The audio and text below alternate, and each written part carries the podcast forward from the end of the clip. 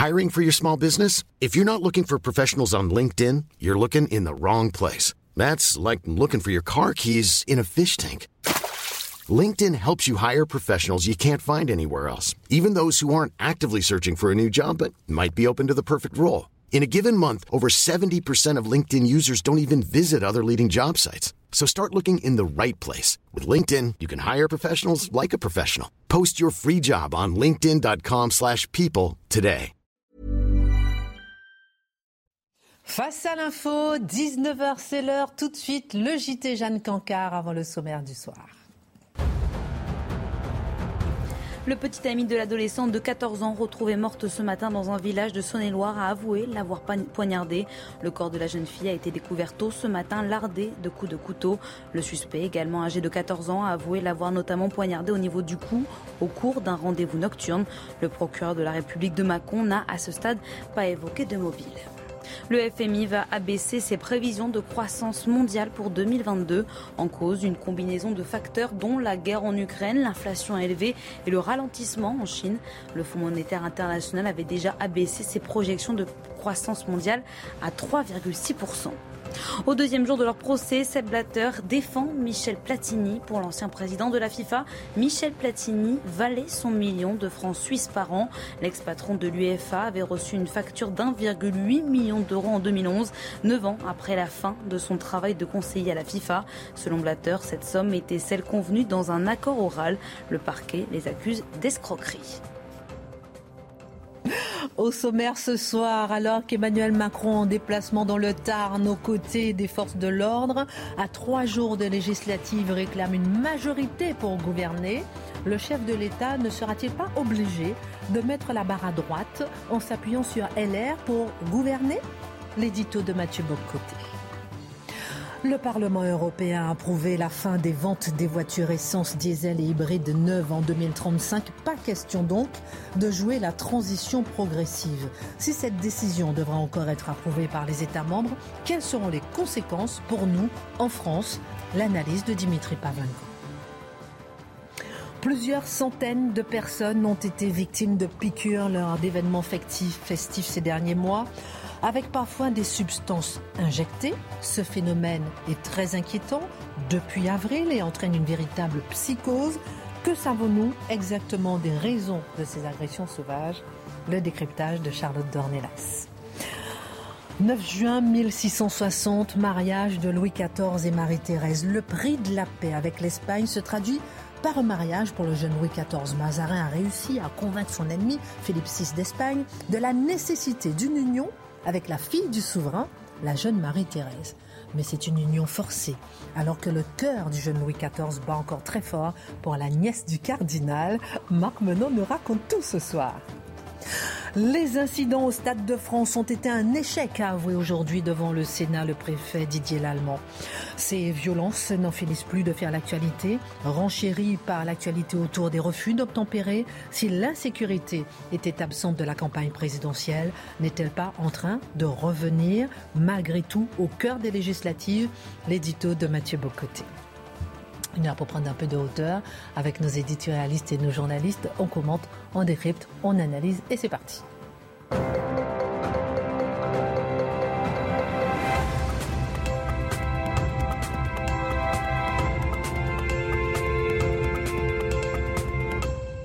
Ravi de vous retrouver ce soir. Mathieu Bocoté pète le feu. Je ne sais pas ce qu'il a mangé aujourd'hui, mais en tout cas, il... du poisson jusqu'à la fin de mes jours. Chers amis, je suis au régime, je mange du poisson. Vous avez perdu combien de kilos Vous les Pas assez. Mais on vous aime comme ça. Oui, oui, oui, quand même, quand même. Alors, santé, je, je mais- suis un peu comme, je deviens un peu jupitérien, sphérique. Donc là, il faut quand même Non, reprendre. Je, suis mais je un empire décadent qui s'étend. Je dois de redevenir une république spartiate. Quand, quand on a dîné ensemble, j'ai pas vu que vous avez mangé du poisson. Euh, je trichais ce soir là. C'était pour vous. Ça va, Dimitri très bien. Charlotte Marc Ah, moi, je m'arrête sur le poisson. Oh. Il a des neurones qui vont tellement vite, on ne sait pas, comment il fait. Éric Zemmour veut proposer une, euh, loi, en fait, pour interdire des associations LGBT, féministes, antiracistes dans les écoles publiques, et il accuse l'école d'endoctriner les jeunes. Il a déclaré euh, que s'il est élu député dans le Var, qu'il déposerait donc une proposition de loi pour l'école pour interdire ces associations en établissement scolaire. Nous avons ici la proposition de loi en exclusivité. Nous allons en parler dans un instant et faire un tour de table pour avoir l'avis des éditorialistes sur ce sujet. Mathieu Bocoté, c'est une hypothèse qui circule. S'il n'obtient qu'une majorité relative, Emmanuel Macron sera-t-il obligé de mettre la barre à droite en s'appuyant sur LR, qui pourrait dès lors soutenir le gouvernement sans y participer? Il s'agirait de l'ultime retournement d'une séquence politique, on va dire, qui, euh, sans jamais véritablement nous, a, nous passionner, nous a toujours surpris. Alors, est-ce qu'il s'agit, selon vous, d'un scénario crédible? C'est certainement pas un scénario certain, mais c'est un scénario possible. Et pourquoi? D'abord et avant tout, la campagne de la Macronie, la campagne de la majorité présidentielle, ou devrait-on dire la non-campagne de la majorité présidentielle, qui a utilisé un peu la même stratégie qu'Emmanuel Macron pendant les premières semaines de la présidentielle, c'est-à-dire ne faisons pas campagne et nous serons élus il y avait cette idée qu'il y aurait une forme de reconduction naturelle devant le péril des extrêmes. Dès lors, nul besoin de faire campagne, ça allait bien se passer, euh, aucun souci. En jambon la présidentielle. Oui, voilà, voilà. Et en jambon les législatives, et en jambon finalement tous les débats publics où il y a la, présence du peuple, et débattons ensuite entre, euh, sur le mode censitaire. Mais, ce n'est pas exactement ce qui se passe. La montée de la NUP ou la NUPES est réelle. Elle fragilise le, consensus macronien. Elle inquiète la Macronie qui se dit, mais peut-être est-ce qu'on a joué avec le feu? Est-ce qu'ils ne sont pas en train de monter euh, avec une telle puissance que ça fragiliserait notre réélection, ça fragiliserait la majorité, ça nous placerait peut-être, on ne prend pas au sérieux la possibilité d'une majorité de la NUP, mais la possibilité d'une majorité relative pour la Macronie, ce n'est pas inimaginable. Alors là, il y a un problème. On se retrouve avec deux partis qui, sur le fond des choses, la gauche radicale et la Macronie, qui ont des désaccords, on s'entend, des désaccords politiques, mais qui ont qui communient d'une certaine manière dans une certaine vision du monde. J'entends par là nouveau peuple, Nouvelle-France, euh, cette idée qu'il faut en finir avec une certaine France historique, cette idée qu'il faut miser sur les quartiers, qu'il faut miser sur les banlieues, cette idée qu'on doit être dans une France de la mobilité, une France de la mondialisation. Donc c'est une forme de je dirais, de, allons-y, de paradigme partagé entre les deux partis, même si ensuite des désaccords de fond. Bien sûr. Mais, mais, dans ce paradigme partagé, ils sont quand même en conflit politiquement. Et là, on se retrouve dans une situation difficile pour la Macronie, parce que la Macronie ne sait pas comment s'opposer à la gauche radicale. On le voit ces jours-ci, on l'a vu avec la déclaration de Jean-Luc Mélenchon sur la police qui tue.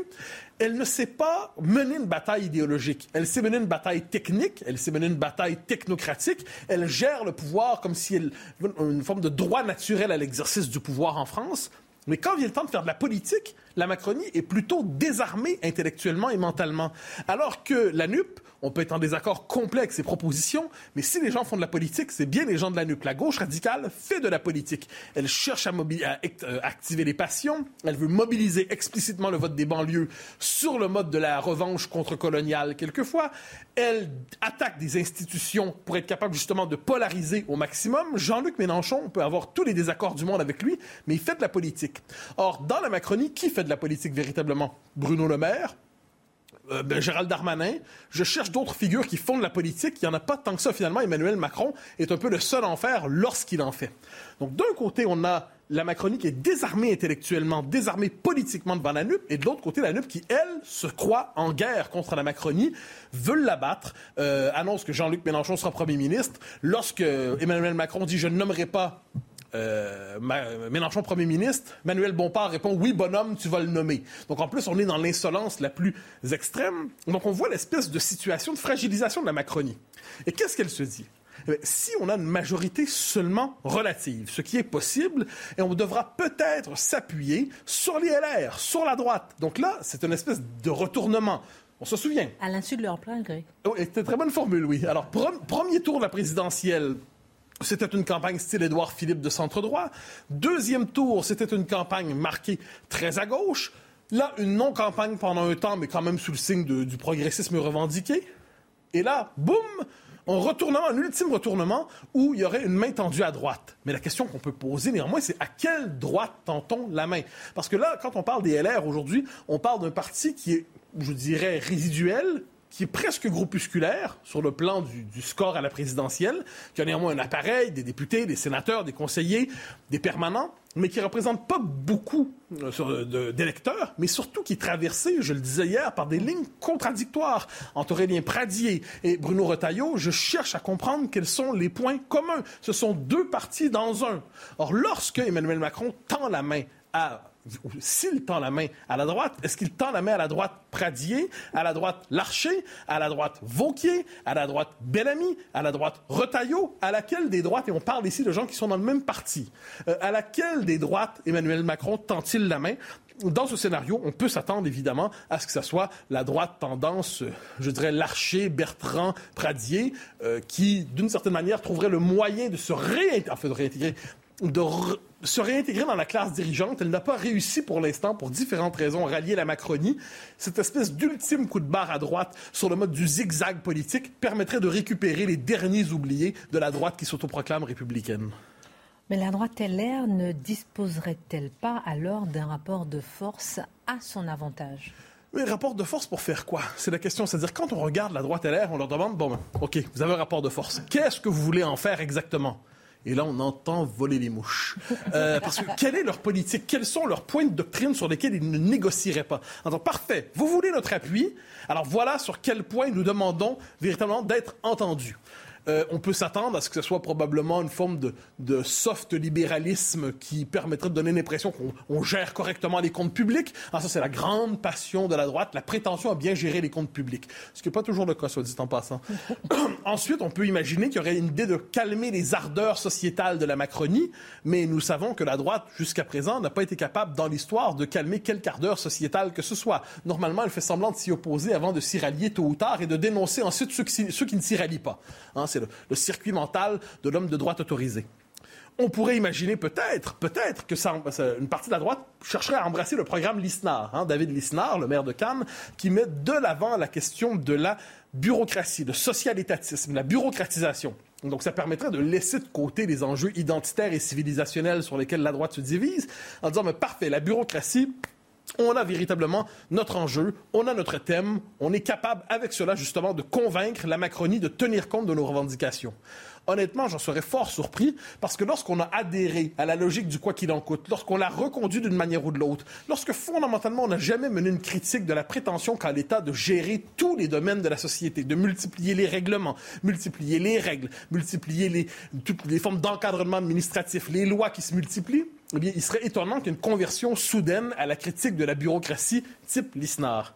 Donc, qu'est-ce qu'on peut imaginer mais que cette droite se vendrait, si elle devient la droite de soutien à Emmanuel Macron, elle se vendrait pour peu de choses. Elle se vendrait pour avoir le plaisir d'être désirée. Elle se vendrait en disant, mais parfait, on accepte de vous soutenir pour quelques, quelques nuances programmatiques, pour quelques nuances symboliques, mais quel serait le résultat à terme de cette adhésion de la droite LR à la grande majorité macronienne? Mais ça, on pourrait dire qu'Emmanuel Macron parachèverait l'intégration de l'ensemble des forces politiques autorisées, euh, responsables et républicaines selon les formules convenues, à l'intérieur de la Macronie. Donc il y avait un petit reste, hein, le, reste LR qui était ni Reconquête, ni le RN, ni Emmanuel Macron.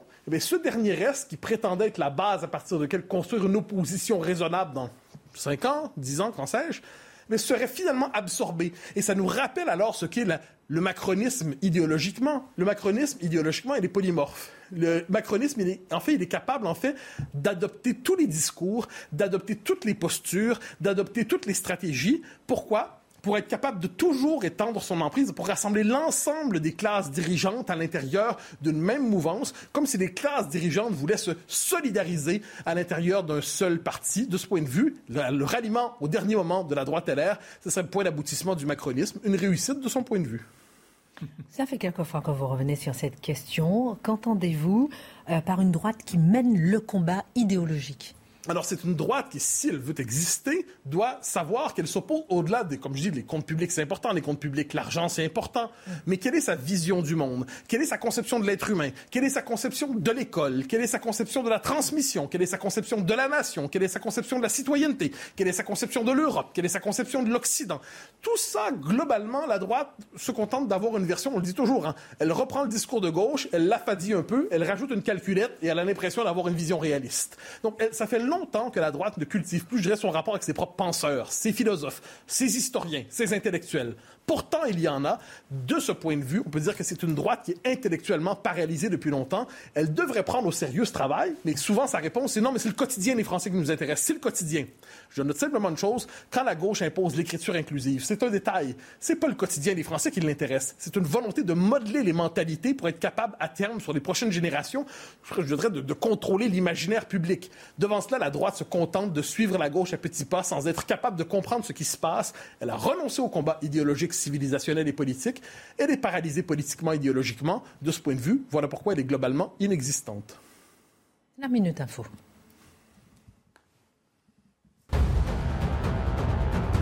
Le parquet fait appel des deux Rolex dans le procès du balcon effondré à Angers. Elle concernait l'architecte et le conducteur des travaux. Le dossier sera donc partiellement réexaminé sur le cas de ces deux prévenus au cours de l'année prochaine. En 2016, l'effondrement du balcon avait fait quatre morts. Auditionné au Sénat dix jours après les incidents au Stade de France en marge de la finale de la Ligue des Champions, le préfet de police de Paris reconnaît un échec et des chiffres imprécis. Didier Lallemand a fait amende honorable tout à l'heure devant la commission des lois de la Chambre haute, tout en maintenant qu'il y avait trop de monde par rapport à la capacité d'accueil du stade. Je ne m'attendais pas à un volume de cette nature de phobie, a-t-il déclaré. En Ukraine, cette image, celle d'étudiants qui dansent la valse à Kharkiv au milieu des ruines de leur école, une manière solennelle de célébrer après plus de trois mois de guerre dans leur pays l'obtention de leur diplôme. Le 27 février dernier, les forces russes avaient pris d'assaut ce bâtiment avant d'être repoussés par les soldats ukrainiens. Retour sur le plateau de Face à l'info. Dimitri, la révolution automobile est en marche. Le Parlement européen a voté hier la fin des voitures thermiques à compter de 2035. Les jours des moteurs essence et diesel sont donc désormais comptés et c'est l'une des mesures phares du paquet climat européen qui vise la neutralité carbone en 2050. Faut-il s'inquiéter? Bah, vous allez vous faire votre opinion. Bah, la neutralité carbone, en fait, on sent que c'est vrai, c'est le grand projet du siècle hein, pour, euh, pour l'Union européenne. Neutralité carbone en 2050, ça veut dire zéro émission, hein, ça n'est pas rien. Avec une étape très importante, 2030, date à laquelle l'Union européenne espère avoir réduit de 55% ses émissions de gaz à effet de serre par rapport au niveau de 1990. Voilà. Et euh, l'instrument de cette réduction euh, drastique hein, de nos émissions de carbone, donc plus de la moitié par rapport à il y a 30 ans, c'est donc ce fameux paquet climat. Alors, je suis désolé par avance parce que vous savez, il y, a plein d'années. On dit, je vais vous parler de 2030, 2035, 2050, avec beaucoup de pourcentage de réduction de CO2. voilà. Et en plus, un texte qui s'appelle tantôt Green Deal. On a beaucoup entendu parler du Green Deal, le paquet Fit for 55. Donc, euh, soyons prêts pour 55%. Bientôt, ça sera en créole. Voilà, exactement. Bientôt. La langue française n'est pas théoriquement la langue. C'est pour ça que je dis paquet climat. J'aime pas, pas, trop le paquet climat, c'est pas très joli, mais enfin voilà. Bon, sachez que paquet climat Fit for 55 Green Deal, tout ça, c'est la même chose. Voilà. Et cette même chose, tout ça a été présenté le 14 juillet 2021, donc l'année dernière. Et en fait, c'est un bloc de 12 textes, 12 textes qui vont considérablement durcir les réglementations environnementales pour à peu près tous les champs de, de l'économie, que ce soit l'agriculture, l'industrie, mais aussi donc le transport. Et en l'occurrence, bah, le transport, c'est le seul secteur dont les émissions de CO2 ont augmenté depuis 1990. Tous les autres ont réussi à baisser, sauf le transport. Alors les voitures, dans tout ça, en, gros, c'est 15% des émissions totales de CO2 dans l'Union européenne. 15%. Alors, sachant que depuis des années, vous vous en êtes rendu compte si vous avez changé de voiture, régulièrement, on abaisse le seuil de tolérance en imposant un malus aux véhicules neufs euh, selon ce qu'ils euh, euh, comment dire ce qu'ils émettent comme, comme, CO2. Alors actuellement, le seuil de déclenchement du malus, donc ce surcoût qu'on a sur le véhicule, c'est 128 grammes de CO2 par kilomètre. Dès que votre voiture elle émet plus que ça, eh ben vous payez un malus qui peut monter jusqu'à 40 000 euros quand même. Hein. Donc pour les très grosses voitures, c'est extrêmement important. On est à 128 grammes de CO2 par kilomètre cette année. L'an prochain, ce sera 123. Puis, ça va descendre progressivement. En 2025, ce sera 81 grammes de CO2 par kilomètre. Donc, vous voyez, l'automobiliste commence, il, paye déjà depuis des années hein, pour cette transition énergétique euh, quand il achète sa voiture neuve. Et les industriels aussi, à raison de 95 euros par gramme excédentaire et par véhicule vendu qui ne respecte pas l'objectif. Donc tout ça, ça fait que l'an dernier, les constructeurs, ils ont payé pour 500 millions d'euros d'amende à l'Union européenne euh, parce que en fait, leur voiture émettait trop de CO2. Voilà. Donc le texte qui a été adopté hier nous dit en 2035, on arrête les malus, on arrête les amendes, on interdit purement et simplement le moteur thermique. C'est un, ce sera interdit pour les véhicules neufs. Alors évidemment, tous les véhicules produits dans les années précédentes, hein, les véhicules thermiques, auront encore le droit de, circuler. Hein. Ils commenceront à se faire vieux, ceci dit, parce que vous ça va être de plus en plus difficile à trouver. Mais ce sera uniquement donc sur le marché de l'occasion. Alors, c'est une décision absolument radicale pour un objectif qui est très ambitieux. Ce qu'il faut bien comprendre, c'est que entre 1990 et 2020, l'Europe a réduit de 30% ses émissions de CO2. L'objectif, c'est donc 55% de réduction. Ça fait donc 25%, pratiquement autant que ce qu'on a fait en 30 ans, en l'espace de 8 ans. Vous voyez, c'est quand même une marche quand même extrêmement importante qu'il va falloir euh, franchir. Comment on a fait pour réduire en 30 ans nos émissions de 30% essentiellement en désindustrialisant. C'est-à-dire qu'en fait, on n'a pas supprimé le mmh. carbone en Europe, on n'a pas tellement progressé. On est allé euh, dire au CO2 d'aller s'émettre ailleurs, d'aller en Asie, hein, et euh, laissant derrière lui bah quoi, bah des friches industrielles et du chômage. voilà comment on a réduit nos émissions de CO2. Le gros de l'effort maintenant, donc on va le demander à l'industrie automobile, puisque comme il faut réduire encore de 25% nos émissions de CO2, que la voiture en représente 15%, voyez bien que le gros de l'effort, il est concentré sur l'industrie automobile. Et on va le faire par une grande bascule autoritaire hein, vers l'électrique. Parce qu'il faut bien mesurer ce que l'Europe exige des constructeurs automobiles. Elle leur dit c'est fini la neutralité technologique, c'est fini les expériences euh, dans l'hybride, dans l'hydrogène, dans les mélanges essence GPL, etc. voilà, c'est plus les industriels qui choisiront les moyens de la décarbonation. Hum. Hein. on leur dit vous allez faire de l'électrique, c'est comme ça et c'est pas autrement. Alors, quelles seront les conséquences Alors, vous savez, moi j'aime bien parler du pouvoir d'achat parce que c'est les gens, c'est la vraie vie des vrais gens, si je puis dire. Et ben en l'occurrence, pour Vous parlez comme la nupe. je parle comme Jean-Pierre Pernaut c'est une très mauvaise nouvelle pour le pouvoir d'achat. Pourquoi? Parce que regardez les catalogues maintenant là. La version électrique d'un modèle automobile, n'importe laquelle. Hein. Vous prenez la grande berline, le SUV ou la petite voiture d'entrée de gamme. En moyenne, la version électrique, c'est 10 000 euros de plus que l'essence ou le diesel. Alors vous allez me dire, oui, mais il y a des aides, des aides publiques jusqu'à 6 000 euros. C'est vrai, mais d'abord c'est sous condition de ressources essentiellement. Donc euh, si vous êtes dans la classe moyenne ou vous avez la chance d'appartenir au milieu aisé, l'aide généralement elle n'est pas très importante. Euh, on entend aussi, oui, mais le prix de l'électrique ça va baisser à mesure que le marché va se développer. Ben, moi j'aimerais bien voir ça. Parce que qu'est-ce qu'on observe depuis quelque temps? Ce qu'on appelle la greenflation. C'est-à-dire l'inflation verte tout simplement. Qu'est-ce que c'est? C'est-à-dire que les matières premières. Oui, je, je, ferai un dessin. non, non, il a, il a un cerveau qui va très vite, hein, Mathieu. Hein. pas besoin de dessin. C'est parce qu'il va très très vite. En fait. Parce que là, c'est du matériel. non, mais c'est l'anglicisme. L'inflation verte. L'inflation verte. Ah, écoutez, euh, on lit greenflation comme on entend Green Deal. Donc la verteflation. Vous savez, il y a de la poutineflation, il y a de la, il y a des tas de oh. flation maintenant. Allez, dites-nous tout, dites-nous tout. Donc cette inflation verte, qu'est-ce que c'est? C'est que toutes les, les, les matériaux, toutes les matières premières qui euh, sont nécessaires à la transition énergétique. Donc par exemple, prenons le lithium. Le lithium, il y en a 8 kilos dans la batterie d'une Zoé, il y en a 15 dans la batterie d'une Tesla. Eh bien, le lithium, il est, son prix a été multiplié par 10 en l'espace de deux ans. Par 10. Hein. Et l'Agence internationale de l'énergie nous dit d'ici 2040, le monde va consommer 40 fois plus de lithium. Donc comment on fait pour limiter cette inflation verte? Il faudrait ouvrir des mines partout dans le monde. Bah mais le problème, c'est qu'ouvrir des mines, ça devient de plus en plus difficile. Sous l'effet de quoi? Des réglementations environnementales. Donc vous voyez, c'est-à-dire que la cause environnementale est en train de compliquer considérablement la transition énergétique.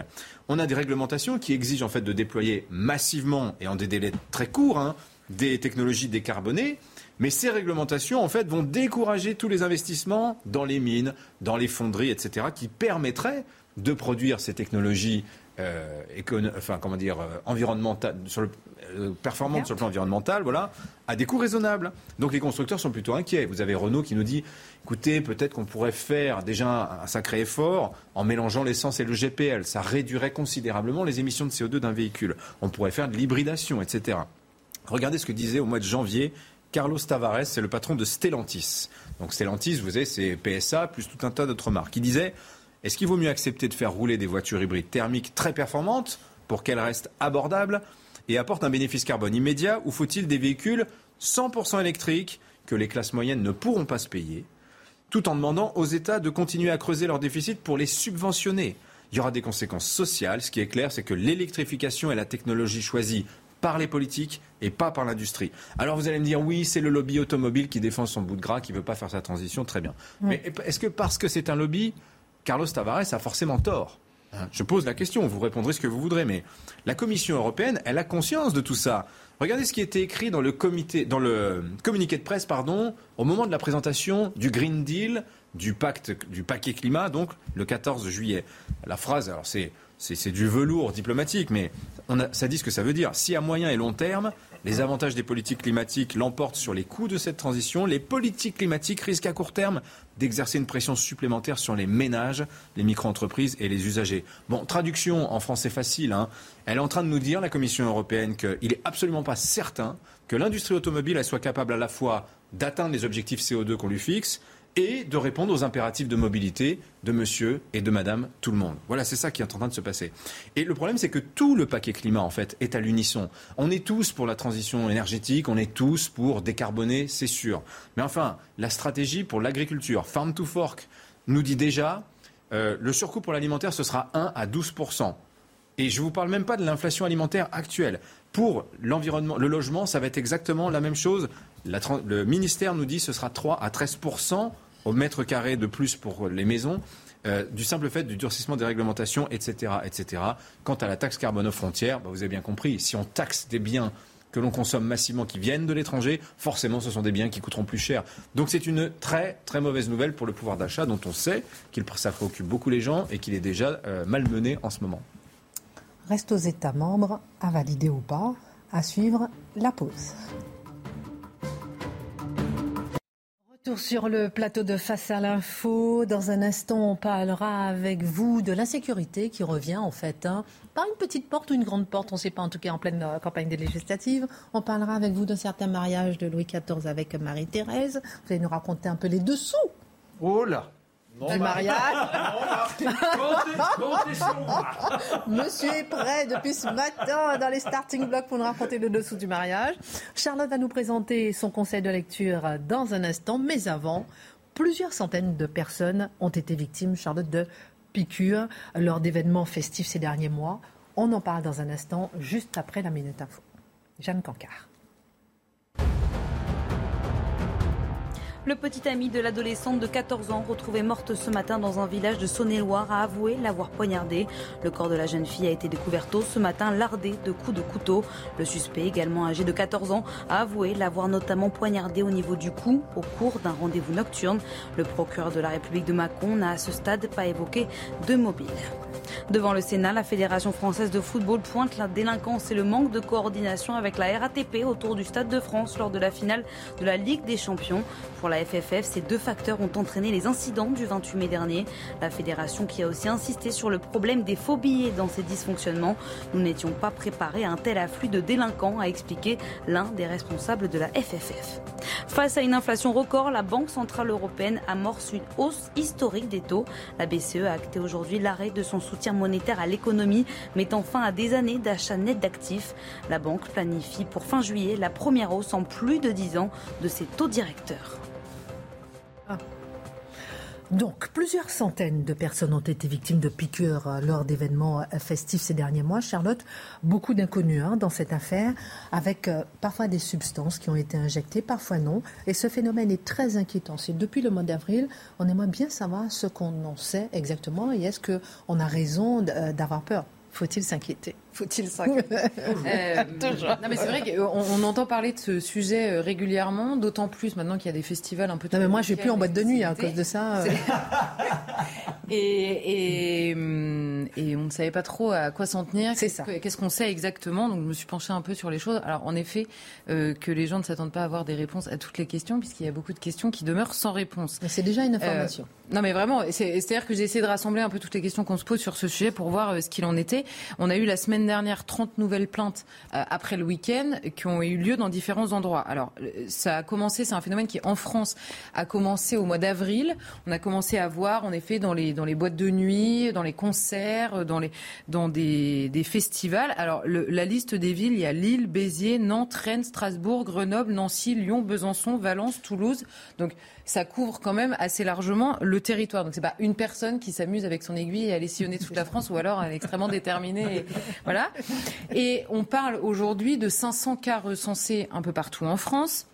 Alors c'est un peu compliqué de savoir exactement le nombre puisque euh, est sûr du nombre de plaintes beaucoup plus que du nombre de cas. Mais par exemple, à Nîmes, lors de la feria la semaine dernière, il y a 51 personnes qui ont été examinées sur place par la Croix-Rouge parce qu'elles sont venues en disant j'ai une piqûre. Et il y a moins de 10 personnes qui ont porté plainte. Donc c'est toujours le différentiel, pardon, entre le nombre de cas et le nombre de personnes qui portent plainte. Ce qui est sûr, c'est que c'est un phénomène quand même assez euh, vaste. Alors quels sont les effets? La première question qu'on se pose, quels sont les effets euh, sur les victimes?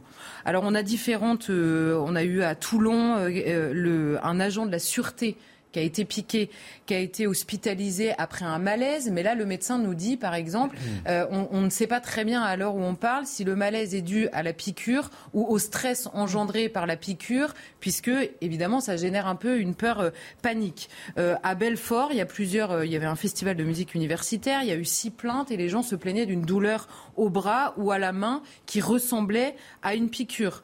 Mais là, ils ont été faire des tests aux urgences. Il n'y a aucun résultat après les tests, aucun résultat de toxicologie euh, euh, après euh, cette chose-là.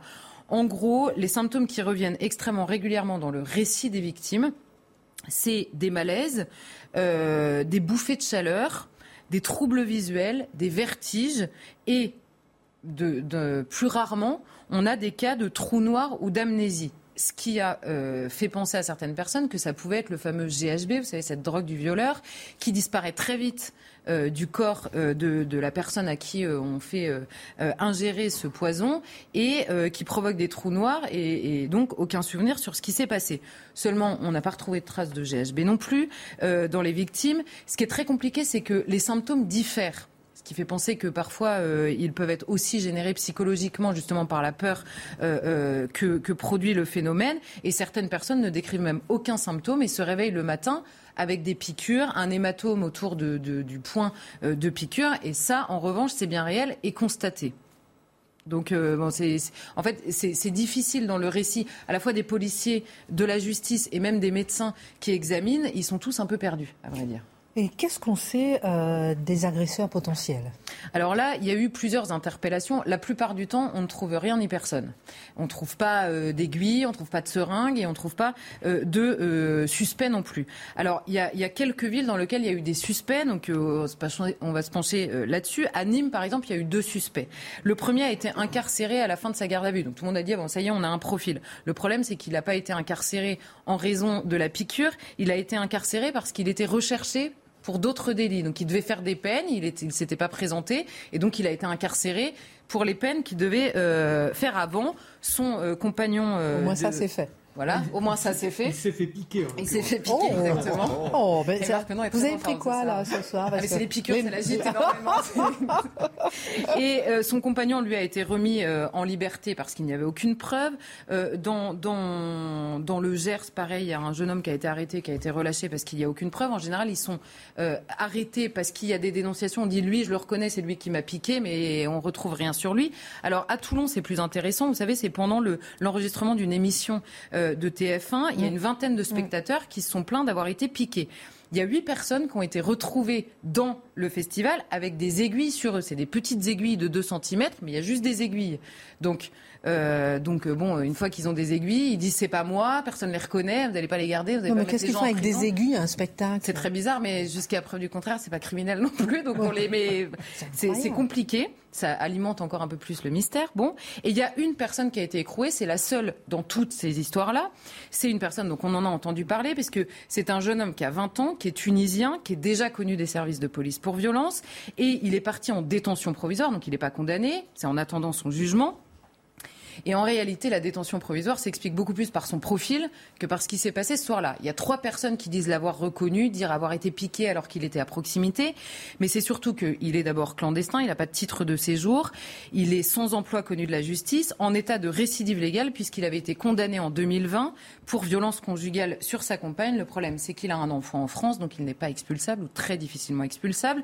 Donc il a été mis en détention provisoire beaucoup plus en raison de son profil qu'en raison des preuves euh, qui pèsent euh, sur lui aujourd'hui sur ce cas-là, d'autant que certains l'ont accusé en plus d'avoir frappé beaucoup plus que d'avoir piqué. Donc vous voyez que euh, on nous dit on a mis quelqu'un en prison, mais c'est beaucoup plus compliqué, donc ça ne nous éclaire pas beaucoup plus non plus du côté des agresseurs ou des piqueurs. ce ne sont pas les piqûres qui sont sauvages, pour reprendre l'édito de Mathieu hier, mais probablement beaucoup plus les piqueurs. C'est une info de ne pas avoir d'infos.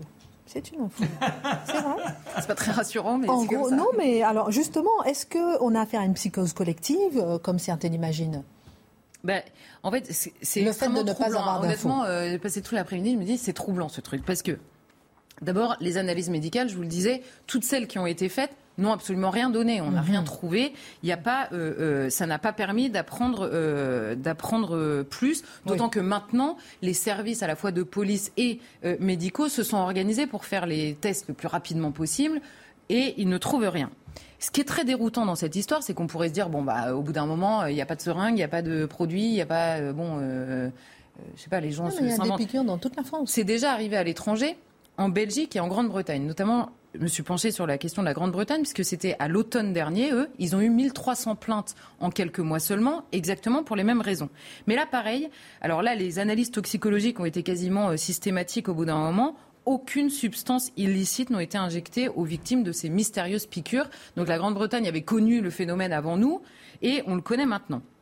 Et alors le truc qui finit de dérouter complètement, c'est que sur leur corps, de ces personnes qui viennent porter plainte, il y a de réelles traces de piqûres quand même. Mhm, mhm. Donc on voit, hein, il y a des photos hein, qui sont donc une trace de piqûre euh, comme une piqûre quoi. Et certains avec des gros hématomes autour de la piqûre. Donc ça et le procureur de Grenoble, je vais le citer pour vous dire à quel point tout le monde est un peu perdu. Euh, on n'a pas de traces de vol ni de plainte pour agression sexuelle consécutive aux piqûres, ce qui pourrait expliquer. La question qu'on se pose, c'est évidemment de savoir si les gens ne piquent pas pour juste piquer, créer une psychose ou ennuyer les autres. C'est aussi une des possibilités. Donc certains se disent, est-ce que c'est un pari sur les réseaux sociaux Vous allez piquer des gens parce que, euh, je sais pas, les gens s'ennuient tellement qu'ils s'amusent à aller piquer les gens dans les festivals. Est-ce que ça génère une psychose qui, elle, génère des symptômes euh, euh, à, propos de la piqûre? Bon, voilà, la question reste absolument entière au terme de mon après-midi d'enquête. Mystère et boule de gomme. Alors, dans mon dernier livre, je parle de cette action. L'inquiétante histoire des vaccins. Oui, de l'action de la psyché sur les individus. Et les expériences du professeur Charcot au XIXe siècle avec les hystériques. Il prenait des pièces de monnaie quand ces femmes étaient dans un état modifié de conscience. Il prenait avec une pince une pièce chauffée à blanc. Il la plaçait sur le, sur le bras en disant cette pièce est froide, elle ne vous fera rien. Eh bien, malgré cette chaleur extrême, il n'y avait pas le moindre impact et la femme ne, recevait, ne ressentait rien. Et à l'inverse, donc c'est intéressant parce que c'est ce que vous venez de décrire. Et à l'inverse, une pièce froide avec la suggestion que ça allait la brûler, eh bien, il y avait l'empreinte et la douleur manifestée par la patiente. Ce sont des, études très sérieuses menées par le professeur Charcot. Merci. En tout cas, c'est bien de s'être penché sur la question parce qu'on se pose beaucoup de questions, justement. La page histoire. Dans un instant, votre livre, euh, votre conseil lecture, ma chère Charlotte. Dans un instant, on parlera de la sécurité au cœur des législatives. Est-ce qu'elle est rentrée par la fenêtre alors qu'elle ne rentrait pas par la porte? On en parlera avec vous dans un instant. Et puis, on fera un petit tour de table à propos de cette volonté d'Éric Zemmour, candidat aux législatives dans le Var, de présenter un texte pour empêcher les associations LGBT euh, dans les écoles. On fera un petit tour de table sur le sujet, d'autant plus qu'on a le texte en exclusivité euh, du projet de loi si elle est élue dans le Var. 9 juin 1660, où étiez-vous? C'était le mariage de Louis XIV et de Marie-Thérèse. Le prix de la paix avec euh, l'Espagne qui se traduit par un mariage à, pour le jeune Louis XIV. Racontez-nous les contextes et les dessous des cartes. Alors déjà, j'étais à Saint-Jean-de-Luz. Moi, je suis l'un des rares derniers témoins, si ce n'est le seul. Mais il nous faut nous rappeler que le jeune roi a 20 ans et sa future, celle avec laquelle il convole en ce jour, a le même âge, Marie-Thérèse. C'est sa cousine. Et alors, il nous faut nous arrêter deux secondes sur ce prince qui a connu quand même, enfin ce, ce roi, qui a connu une jeunesse des plus douloureuses. Vous savez, les frondes qui s'enchaînent, l'exil, il est dans des conditions épouvantables et cela le marquera durant toute son existence. Celui qui lui permettra de sortir de toutes ces révoltes de la noblesse qui cherche pratiquement à faire en sorte qu'il quitte le trône, et en particulier son cousin le Grand Condé, vainqueur de Recroix, je vous ai déjà raconté l'histoire, toujours est-il que ceux-là ont fini par être disciplinés par Mazarin, son parrain, et lui aussi parce que Mazarin sait l'utiliser subtilement. Alors, avec sa maman, Anne d'Autriche, on organise de grands, un grand tour de France, on va de région en région, on présente le roi, qu'il puisse ainsi rayonner. Et on s'aperçoit que ce garçon, plutôt timide, a une prestance infinie. Il est vrai que la danse lui permet d'avoir un port magistral. Et les jeunes filles s'enamourent de cet homme qui déjà forcément est appelé au plus brillant avenir, le futur roi soleil, il ne l'est pas encore. Et la grande demoiselle, la sœur de Condé, elle ne pense qu'à lui, mais il n'y a pas que la grande demoiselle.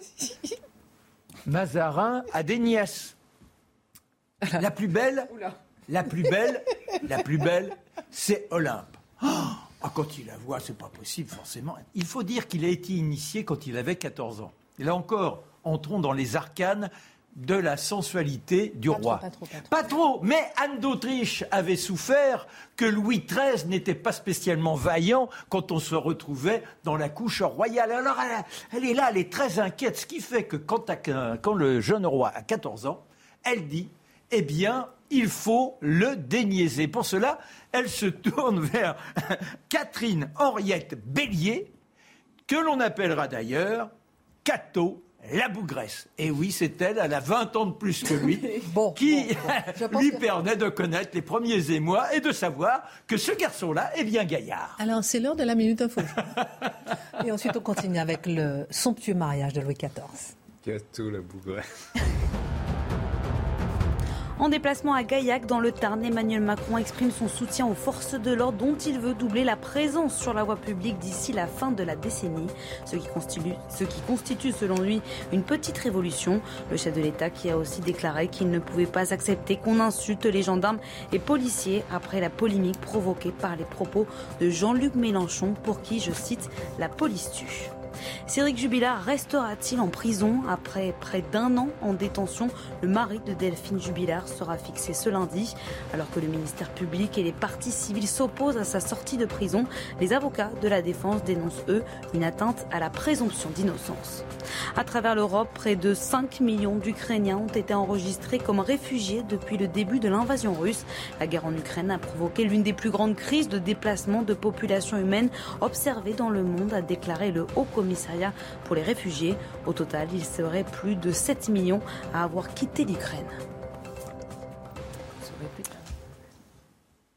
Oublions Cato la bougresse. On a donc la jeune Olympe qui a esbobi le roi et ils ont quelque temps été ensemble. Elle est belle comme tout Olympe. Mais en revanche, je dois dire que ces conversations lassent vite ce jeune garçon qui aime les esprits vifs. Bien qu'il soit timide, qu'il ne montre aucune capacité à l'éloquence, il aime ceux qui vont très très très vite. Et alors là, il suffit de se tourner vers Marie. C'est la sœur d'Olympe. On dit d'elle, quand on lit la chronique, c'est terrible, on dit elle a un physique de cabartière. C'est-à-dire que, vous voyez, un peu lourde, elle n'attire véritablement pas les gens qui sont dans la distinction, mais alors, Il suffit qu'elle commence à s'exprimer. Elle est d'une culture invraisemblable. Et ça, le jeune roi, ça l'émoustille. Comme il n'est pas permis, ils ne peuvent plus se séparer. Et ils sont ensemble depuis deux ans quand Mazarin décide, avec l'accord d'Anne d'Autriche, de sceller le mariage avec Marie-Thérèse, la jeune infante d'Espagne. C'est le roi frère de Marie d'Anne d'Autriche qui est sur le trône et donc sa nièce deviendra sa belle-fille. Vous voyez, vous avez bien suivi la, scène. Mais alors, on dit au roi, il faut quitter Marie. Oui, oui, je vais quitter Marie. Il continue à lui écrire, il la voit en secret. Et puis, Philippe d'Espagne est trop long à se décider. Alors, pour l'émoustiller et le mettre en péril, on fait un détour vers la Savoie pour promettre un mariage à la duchesse de Savoie. Elle sert, je dirais, vous savez, de l'heure. Et quand on s'aperçoit que le roi ne peut pas supporter ça, qu'il faut aller à Saint-Jean-de-Luz au plus vite, les tractations se sont faites avec Mazarin et dont Louis de Haro, le premier ministre du roi d'Espagne. Ils se sont retrouvés sur l'île des faisans. Moi, je trouve ça extraordinaire. Quand on connaît Mazarin, cet esprit tortueux d'une brillance incroyable, il est sur l'île des faisans pour obtenir des bénéfices incroyables dans cette tractation qui conduit à la paix avec euh, l'Espagne. Et ça, c'est miraculeux et à l'avantage de la France. Une dot de 500 000 écus que le roi d'Espagne s'engage à verser à la, France lors de la première étreinte, lorsque le mariage sera consommé. Et les voilà donc qui cheminent, d'un côté les Espagnols, de l'autre côté le roi de France, sa maman. On se retrouve à Saint-Jean-de-Luz pendant un mois, on va, on vient, et la grande cérémonie est programmée il y a néanmoins une sorte de noce officieuse où le roi d'Espagne, avec sa fille, a un représentant du roi de France et on scelle un mariage par procuration où elle dit déjà une première fois oui. Et là, on se retrouve en ce, en, ce 9 juin, à Saint-Jean-de-Luz. Malheureusement, l'église, il y a des travaux. Alors, on, on triche un peu, vous voyez, on fait un faux décor. Et le roi est là, le premier, la, la, jeune femme à ses côtés. Qui tient la traîne? Qui tient la traîne? Eh bien, Marie, Marie, la petite, la nièce de Mazarin. Imaginez la tristesse. Et la cérémonie se passe Forcément, le soir, il est question de regarder si les deux amoureux se laissent emporter par l'essence. La reine est toute contente, effectivement, au matin. On sait qu'ils ont été emportés par les mois. Il continuera toute son existence, bien qu'étant peu fidèle. Tous les soirs, il détourne par la chambre de Marie-Thérèse, mais ça ne l'empêche pas de les collectionner et les aventures et les bâtards. Voilà quel était notre Louis XIV jusqu'au jour où la dernière maîtresse, qui deviendra Madame de Maintenon, impose l'austérité. Fini la frivolité. Vous êtes fait plaisir là. Hein. Merci beaucoup mon cher Marc pour cette page de l'histoire et le mariage de Louis XIV. Euh, avant votre chronique, peut-être le conseil lecture de Charlotte et ensuite on parle d'Éric Zemmour. Quel est votre conseil de lecture La première fois, je ne savais pas trop euh, comment choisir. J'ai choisi un roman, euh, moi aussi. Euh, qui s'appelle Leurs enfants après eux de Nicolas Mathieu. C'est un roman qui a eu le prix Goncourt il y a quelques années et qui raconte un peu toute la génération des années 90 et le basculement de la France qu'on appelle désormais périphérique. En gros, cette France qui se préparait à accoucher des gilets jaunes des années après. C'est tout ce basculement-là. Et pour résumer un peu euh, l'idée, ça, ça, termine par euh, une, expression que j'ai trouvée absolument magnifique, qui s'appelle l'effroyable douceur d'appartenir. Et c'est un roman qui décrit ça, l'effroyable douceur d'appartenir, et cette question euh, extrêmement angoissante du déracinement. C'est un livre que j'ai trouvé magnifique, avec des personnages qui m'ont beaucoup touché. Très différents et très beaux. Merci euh, beaucoup euh, Charlotte, le petit conseil lecture. Je sais que les téléspectateurs, ils aiment bien les, euh, les conseils lecture de votre part. Lundi, ça sera vous, mon cher Mathieu. Vous avez tout le week-end pour y réfléchir.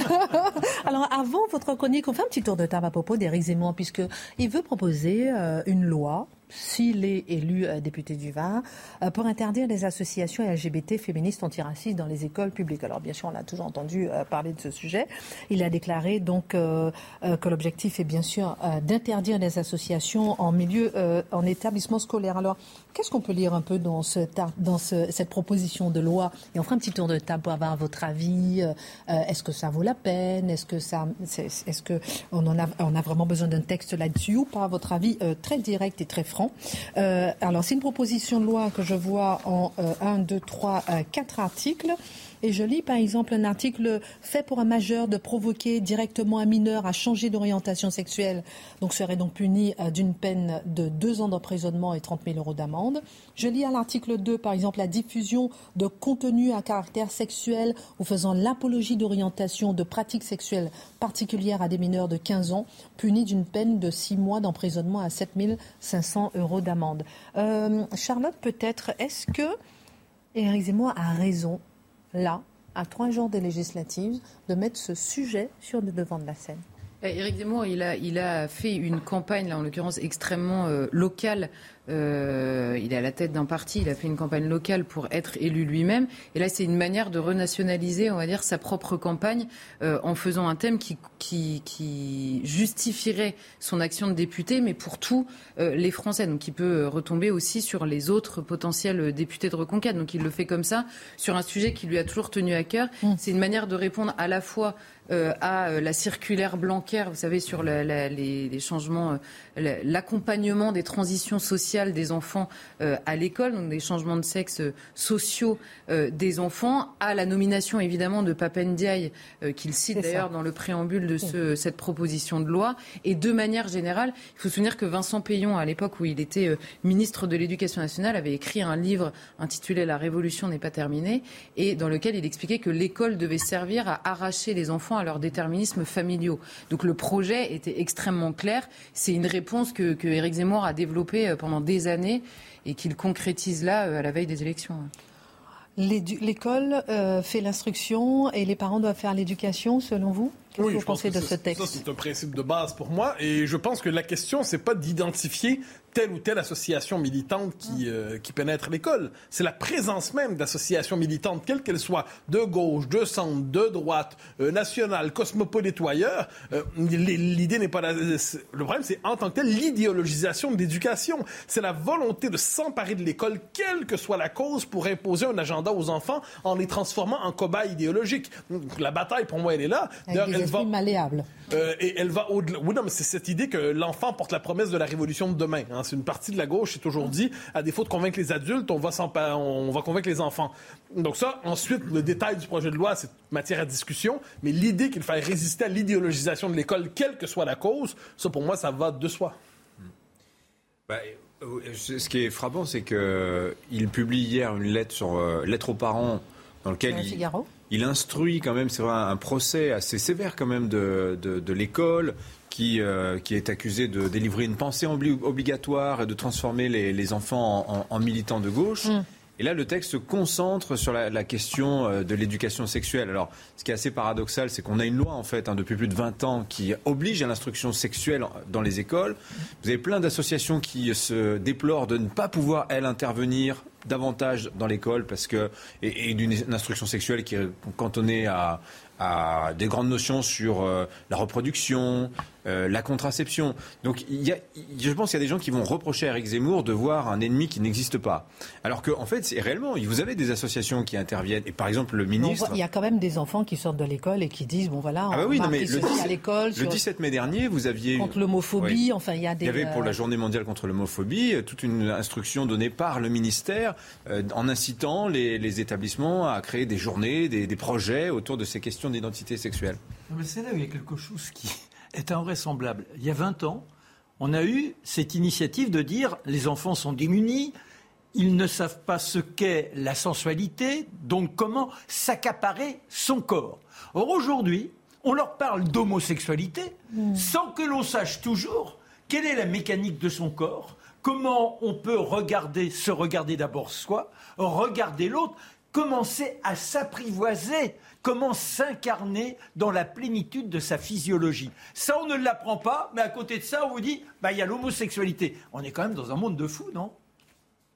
Merci beaucoup en tout cas pour votre regard sur ce projet de loi, proposition de loi si Éric Zemmour est élu député dans le Var. Alors depuis quelques mois, on l'avait noté, la question de l'insécurité n'était plus, on l'a vu hein, dans les radars politiques, comme si le problème s'était dissipé, comme si la France d'un coup allait bien, euh, mon cher Mathieu. Mais depuis les événements du Stade de France, tout semble remonter à la surface. On parle des gangs de banlieue, des racailles, si vous permettez l'expression. On parle du refus d'obtempérer. Est-ce que l'insécurité est devenu un problème politique. Qu'est-ce qui s'est passé concrètement En fait, c'est une histoire qui se raconte assez aisément. Avant l'entrée dans la présidentielle, la question est partout. Pourquoi? Parce qu'elle est partout. Elle traverse la société, elle est visible. Les quartiers qui se dérobent aux règles élémentaires, non seulement de la, de la culture française, mais de la sécurité, qui se dérobent à la souveraineté française, où l'intégrité physique des uns et des autres est en danger, ce dont nous parle si souvent Charlotte, ces quartiers se multiplient.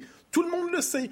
Euh, donc ça, il y a une forme de fait central la présidentielle arrive, et là, le dispositif médiatique, le régime diversitaire, comme j'aime l'appeler aussi, considère que ces questions-là ne doivent plus être au cœur du débat. Pourquoi? Parce qu'ils font le jeu de candidats qui sont considérés comme infréquentables, qui sont marqués sous le sceau de par le, signe de l'intolérance, pour reprendre le vocabulaire entendu. Donc, quand ces faits surviennent néanmoins, j'en parle souvent ici, on les traite comme des faits divers. Donc, des faits divers qui n'ont pas vocation à structurer le débat public. Et là, une forme d'invisibilisation de la question de l'insécurité. Quand, soudain, le Stade de France. Et là, bien, le grand déni, le grand déni éclate au visage de tout le monde. On dit, ah, ah oui, quand même, là, c'est, c'est dur de continuer à nier. Quelque, comme, comme ma citation préférée de Plan, je sens qu'il se passe quelque chose.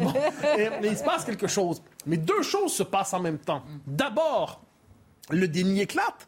Et au même moment, le pouvoir, avec la théorie du supporter britannique, nous explique que ce qui arrive n'arrive pas. Donc non seulement, on, en fait, on passe du déni au mensonge.